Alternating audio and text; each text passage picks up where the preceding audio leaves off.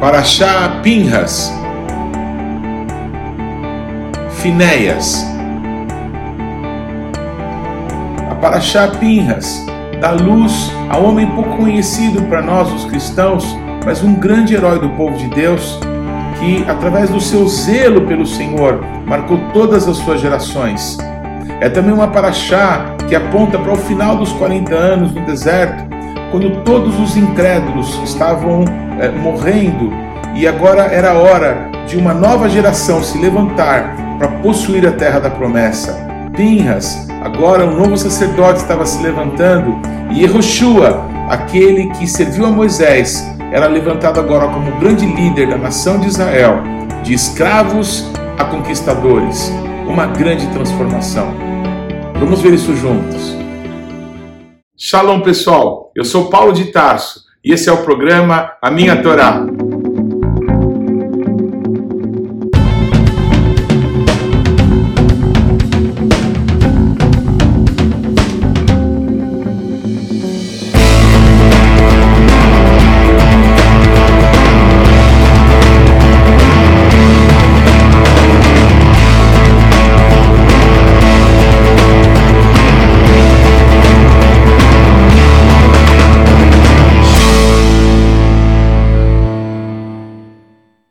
Favor, gaste agora alguns segundos, interaja conosco, deixe aí o seu like, faça algum comentário, torne esse vídeo ainda mais relevante, compartilhe com os teus amigos. E se você não se inscreveu ainda, não deixe de se inscrever nesse canal. Clique aí no sininho para que você receba as nossas notificações. E vamos juntos mergulhar no conhecimento da palavra de Deus. Shalom!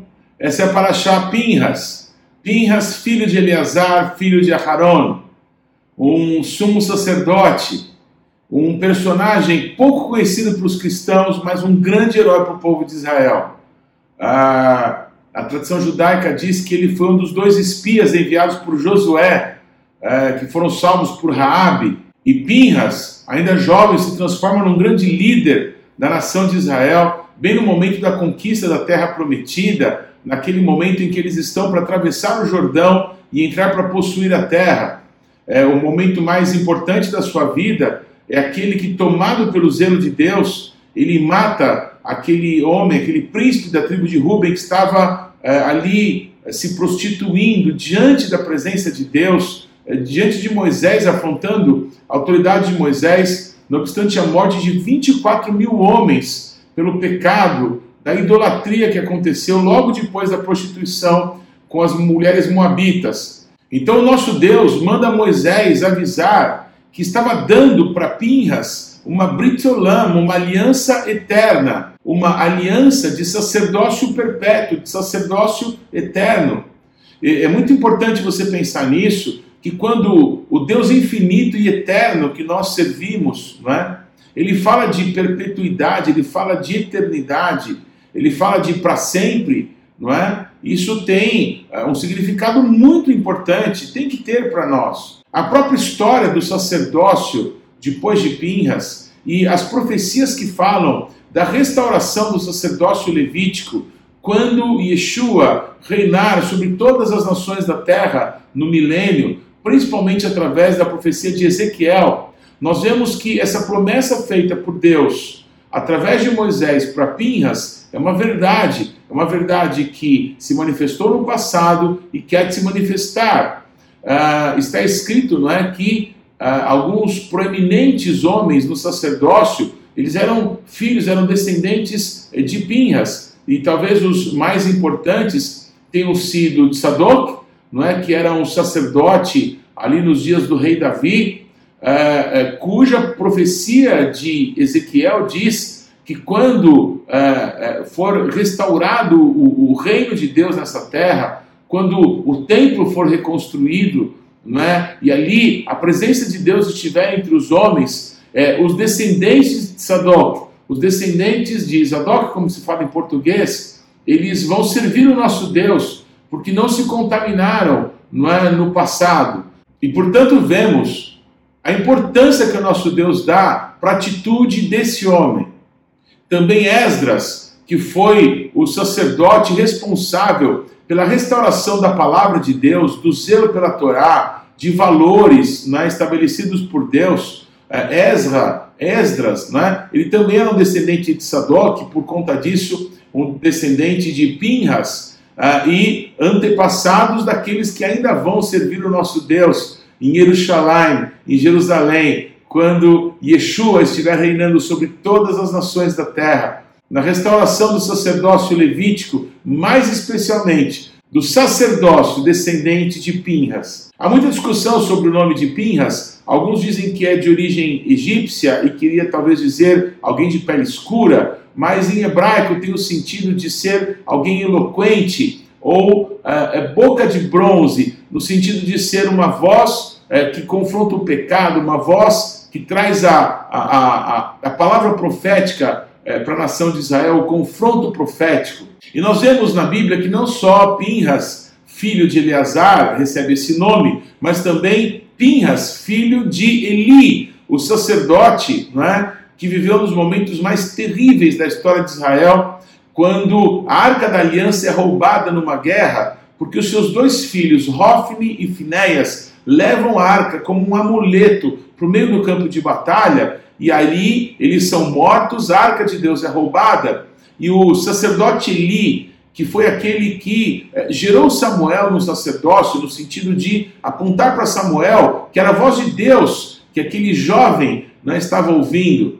Então Eli, quando fica sabendo da morte dos seus filhos e que a arca de Deus tinha sido roubada, então ele cai de uma cadeira, ele era um homem muito gordo, e aí ele cai da cadeira, quebra o pescoço e morre. E a sua nora, mulher de Pinhas, estava grávida. E quando ela deu à luz, sabendo de toda essa desgraça, toda essa é, tristeza, ela dá para o seu filho, o filho de Pinhas, filho de Eli, o nome de Icavod. A glória se foi, inglório seria o nome dessa criança. Que tristeza! Então, é, seria muito importante a gente, nessa paraxá, analisar é, qual é a diferença, o que faz a diferença na vida de uma pessoa, um belo nome, um nome profético, né? É muito comum entre os cristãos, como é claro, comum entre os judeus, os pais darem nomes para os filhos de personagens bíblicos, de pessoas que foram é, extraordinárias nos seus dias, com desejo sincero de que os seus filhos também possam honrar a Deus, possam fazer coisas especiais para o nosso Deus. Mas a questão não é o belo nome que nós colocamos, mas como nós educamos, como nós criamos os nossos filhos. E eu posso afirmar não é, que é, o sacerdócio de um pai não termina, não é, quando ele cumpre lá os anos em que era é, esperado que ele estivesse ali servindo no templo ou no tabernáculo, mas o sacerdócio de um pai é provado. A paternidade de um pai, de uma mãe, são provados quando chega o dia dos seus filhos quando aquilo que eles puderam investir, quando aquilo que eles puderam gerar nos seus filhos, vai gerar frutos para a vida ou para a morte. Alguém há quem diga que não existem filhos delinquentes, mas pais delinquentes, que os filhos vão reproduzir a educação que receberam dos pais. Muitos hoje em dia mandam seus filhos para as escolas, mandam seus filhos né, para as universidades, mandam seus filhos para as igrejas, não é?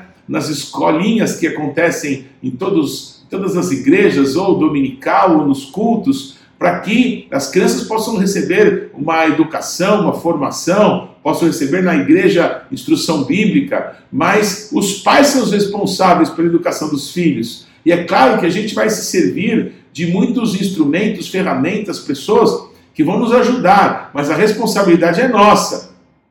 Talvez o Pinhas tenha visto os seus tios morrerem. Os irmãos mais velhos de Eleazar e de Itamar, eles morreram fulminados quando eles levaram um fogo qualquer, um fogo estranho, na presença de Deus para o lugar santo.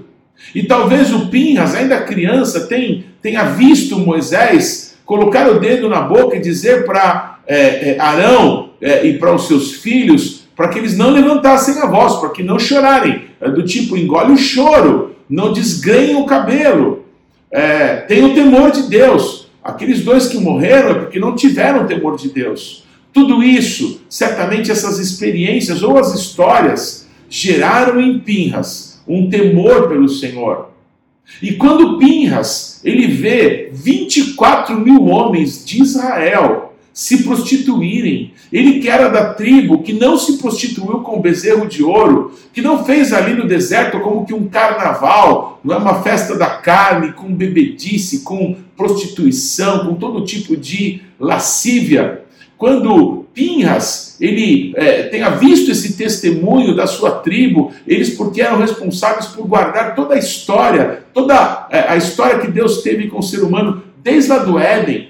O Pinhas tenha crescido ali, talvez, talvez visto não um peso sobre a vida dele, mas uma oportunidade, uma oportunidade de honrar a Deus nos seus dias, uma oportunidade e talvez uma percepção de que quem o escolheu foi Deus, para um propósito maravilhoso para um propósito eterno. É muito importante nós pensarmos nisso e ensinarmos para os nossos filhos que quem ganha no fim é Jesus, é Yeshua.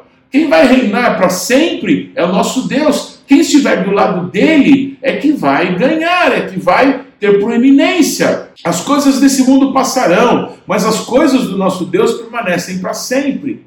Então, o Deus da eternidade nos dá, nos estende as mãos para que possamos fazer parte do reino dele.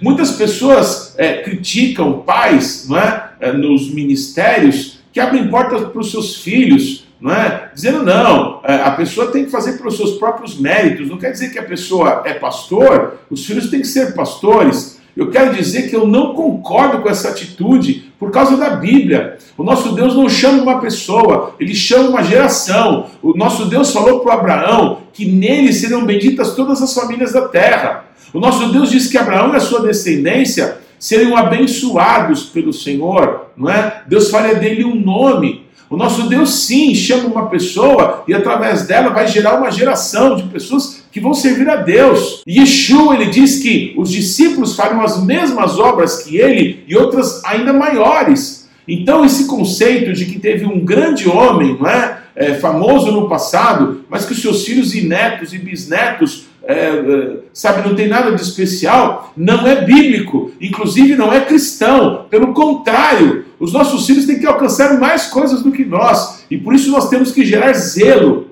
zelo de Deus na vida deles. O zelo de Deus não é gerado com coisas fáceis, não é? Se você quer um filho fraco, um filho é, flácido, um filho que é, não vai ter objetivos na vida, então dê tudo para ele. Mas se o seu filho é gerado com é, é, firmeza de caráter, com educação segundo a palavra de Deus, com correção, com disciplina, você vai gerar filhos fortes. E Pinhas, tendo toda essa história de família, tendo visto tantas coisas como a morte dos seus tios, não é? O choro calado, o choro engolido do seu avô e do seu pai, é, Pinhas, ele quando viu 24 mil homens de Israel morrerem por causa de uma praga, em consequência do pecado, em consequência da prostituição, em consequência da idolatria, não é? O Pinhas, ele fica é, completamente tomado de fúria quando ele vê um príncipe de Israel, alguém que deveria honrar a Deus, alguém que deveria ter zelo por Deus, pegar uma mulher moabita, filha de um dos príncipes dos moabitas, ele vai para sua tenda ali diante de Moisés, diante de todos. O choro, ele devia alcançar uma grande voz em Israel naquela tarde, mas aquele homem não se importava com ninguém, a não ser com o seu prazer ali de poucos minutos. E o que fez Pinhas? Ele pegou uma lança. Você pode achar isso muito sanguinolento,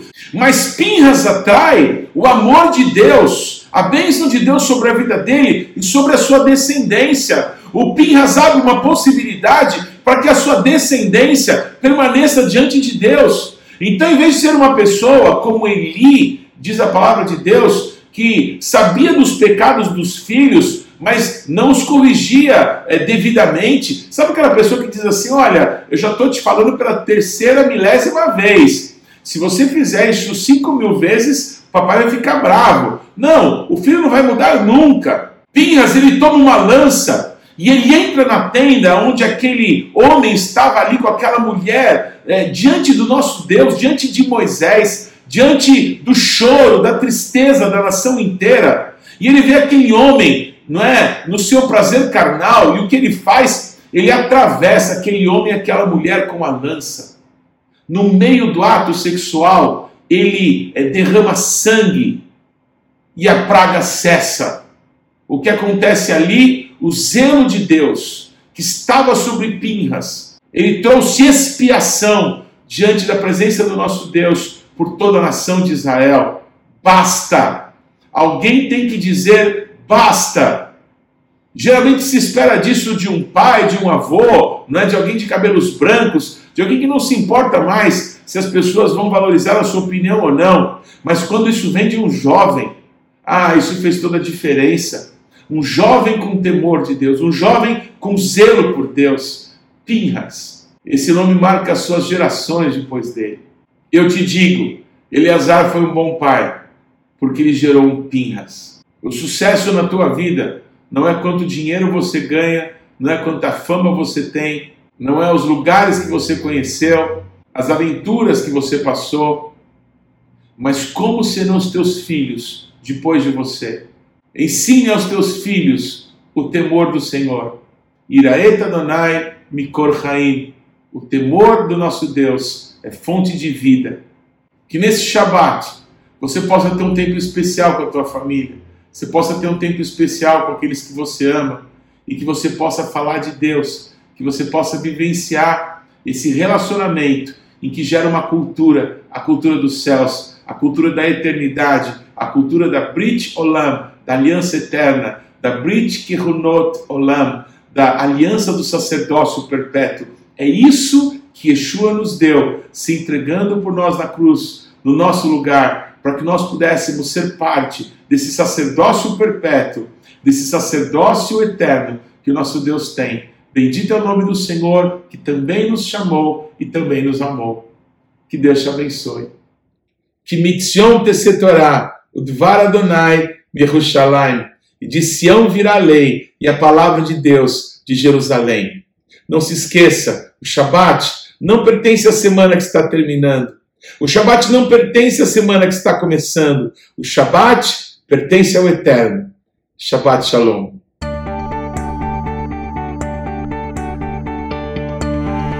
Não deixe de ler ou de ouvir os textos que foram citados na Paraxá dessa semana. Você pode acessá-los ou no nosso site ou nas principais plataformas de podcasts. O importante é que você, pessoalmente, mergulhe no conhecimento da palavra de Deus.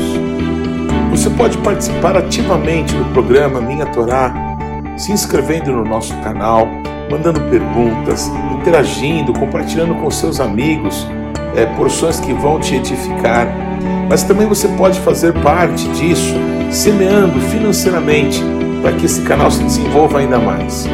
Então você pode usar os nossos dados bancários para que você possa fazer contribuições para que a palavra de Deus possa alcançar muitas outras pessoas. Vamos fazer isso juntos e que Deus te abençoe.